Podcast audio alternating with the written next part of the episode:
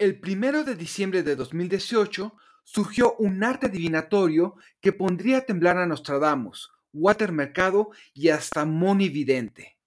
Profetizar la caída en la popularidad del presidente. Charlatanería, ciencia, incapacidad para entender la situación. Acompáñenme en esta investigación exclusiva. Realpolitik 101. Comentario político rápido, fresco y de coyuntura con Fernando Duorak.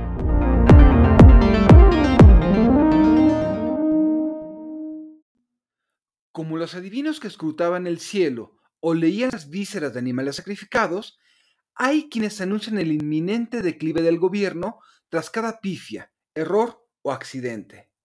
Otros, desde la abstracción, comparan la popularidad del presidente contra la de sus antecesores. Algunos afirman que el descontento se desbordará y arrasará con Morena. Muchos mantienen la esperanza que tarde o temprano la ciudadanía se dará cuenta de su error y regresarán a las viejas opciones.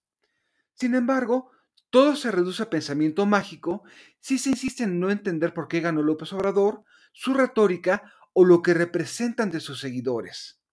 ¿Podemos acabar mal? Posiblemente. ¿La gente se dará cuenta? Vamos, en Cuba llevan décadas creyendo en el bloqueo estadounidense y en Venezuela en una guerra económica. No solamente el presidente mueve la imaginación de las masas, su retórica es tan predecible que es posible anticipar la forma que se radicalizaría si se hiciese un esfuerzo por entenderla. ¿Se desbordará algún día el descontento?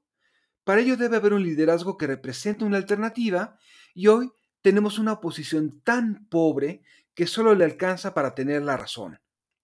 Sin un esfuerzo por entender qué sucedió en 2018, acompañado de autocrítica, caerá la popularidad del presidente, pero la oposición seguirá siendo testimonial.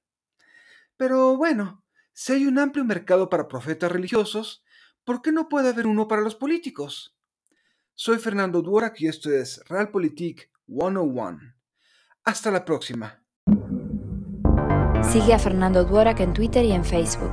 Visita fernandoduorak.com para más información y análisis político.